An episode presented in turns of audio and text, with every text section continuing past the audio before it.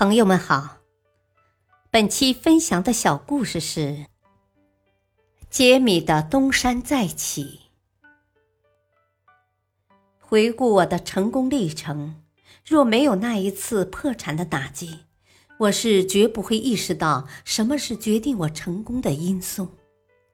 例如，怎样面对打击和痛苦，怎样用痛苦与失败激励我继续奋斗。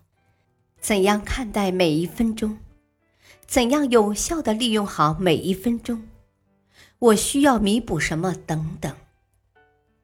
杰米在回顾过去的人生经历时感慨道：“如今，杰米已成为澳洲工业巨子 JAAT 集团公司的一号人物。说来让人难以相信。”靠早年捡破烂换回的两千七百澳元起家的他，今天已经成为一个约有七十八亿个人存款的富翁了。三十年前，杰米原来是一个电动机厂的经理，但生意场上的一次失策，使他很快就陷入了破产的窘地。昨天还向我微笑的银行。今天就无情的从我手上拿走了房子，昨天还向我微笑的员工，今天就都拿了破产保证金走了。昨天还是我自己的汽车，今天就上了拍卖会。就在法院通知他上法庭听候破产判决的那一天，太太又与他离婚了。他非常痛苦。我要去重新找一个能睡觉的地方。起初不肯低头的他，最后被逼无奈，还是在地铁站的入口旁搭了一个临时的纸房子，用来睡觉。从此，悉尼市又多了一位只能坐着睡在地铁入口处的男人。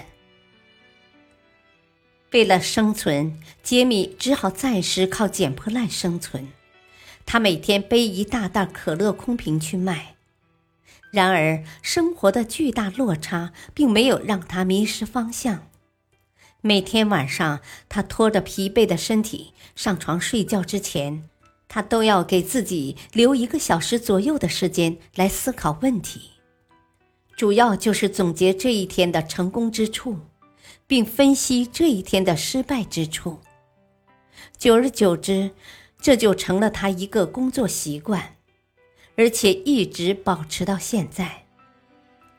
在无数个夜晚的思考之中，他认真反思了自己的不足之处，找到了自己新的奋斗目标，明白了如何才能有效利用每一分钟和每一分钱。